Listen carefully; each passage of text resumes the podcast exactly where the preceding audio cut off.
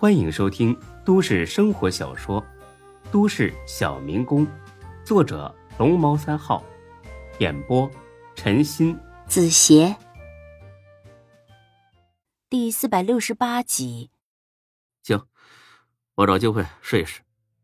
不，你今天必须安好。这么紧？对呀。那我晚上上他家试一试。晚上不行，必须在中午前安好。为什么呀？因为晚上丁坤会在家里宴请几个客人。宴请谁呀？这个，这个我不方便告诉你，请你理解。他们要谈什么呀？这个我也想知道，不然也不会冒险来找你啊，对吧？不过有一点我可以保证，他们谈的内容肯定对你没坏处。这也太难了吧？丁坤中午都不一定在家，就算在家，也不一定有空见我吧？我已经确定过了，他今天全天都在家。除了我之外，你还找人监视丁坤？曾老弟呀，知道的太多，并不是什么好事儿。我相信你明白这个道理。我不告诉你呢，也是为了你好。你只要做好自己分内的事儿，我就会一分不少的把钱给你，其他的你就不要再问啦。那，那我试试。好，安装的时候注意一下，啊，最好兼顾餐厅和客厅，他们呢最有可能在这两个地方谈话。行，我尽量。说完正事，又闲聊几句，陈鹏。很警惕的离开了。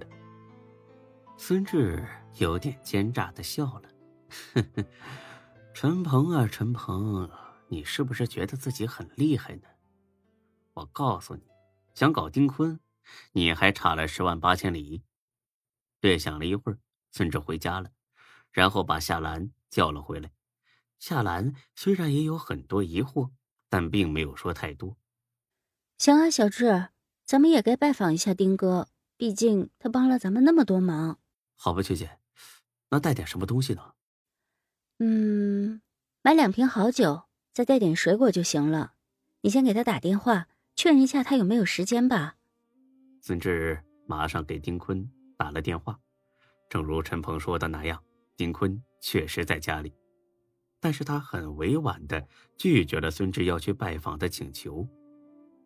呃，老弟啊，我今天有点事要处理，要不你明天再来吧。孙志知道在电话里不能多说，只一个劲儿的坚持要去。丁哥，我和我媳妇儿没别的意思，就是想过去给你跟那个嫂子拜个晚年，一会儿就走。丁坤犹豫了几秒钟，答应了。那好吧，你们来吧。上午十一点，孙志下兰到了。丁坤住的地方竟然是一个很老旧的小区，简直有点破败不堪的模样。一进家门，开门的是丁坤的妻子杨丹，一个面目和善、长相漂亮、举止端庄的女人。欢迎你们，你就是孙志吧？当着大嫂的面，孙志不敢有一点怠慢。嫂子好，我是孙志，这是我媳妇儿夏兰。哎。我俩呀，给你们拜个晚年来了。太客气了，快进来。这进屋一瞧，丁坤呢正围着围裙在厨房做饭呢。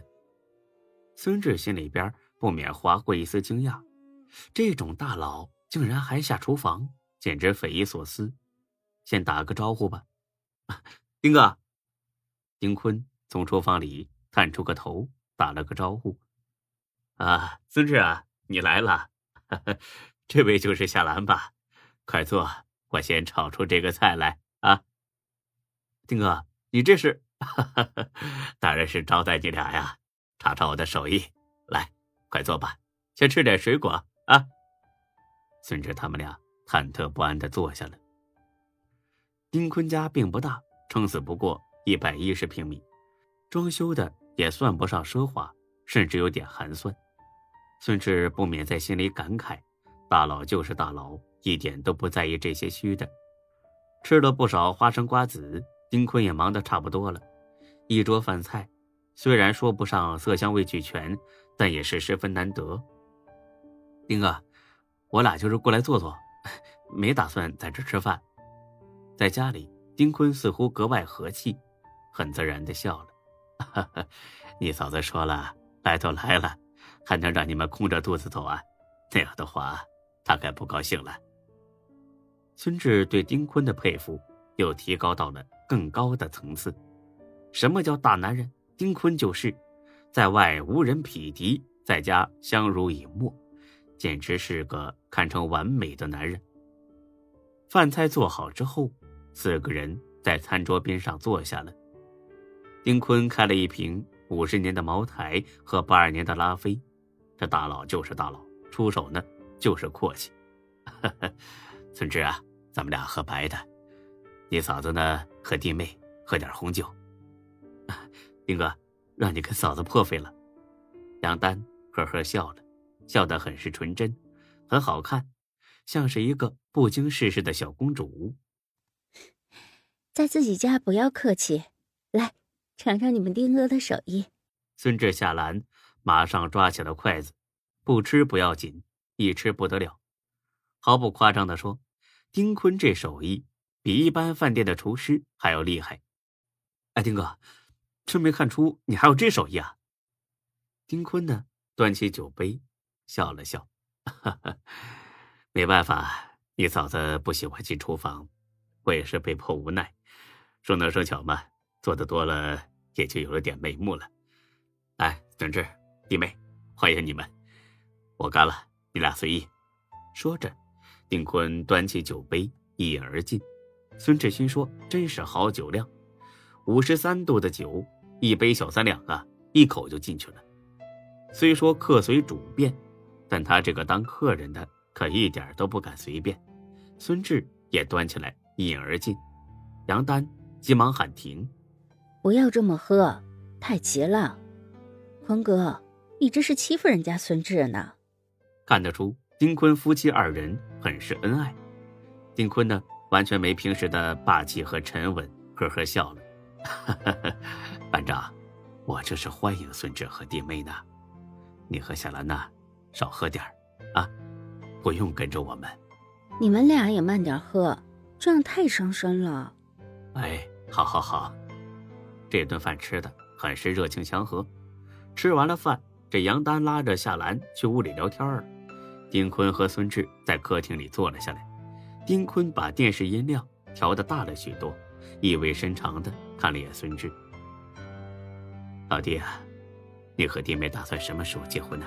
到时候可别忘了通知我。”“呵呵，没定了。”“哎，丁哥，不过也快了，到时候肯定第一个通知你。”说着，孙志指了指自己的口袋。丁坤愣了一下，从。茶几的抽屉里掏出纸笔来，写下了一行字。本集播讲完毕，谢谢您的收听，欢迎关注主播更多作品。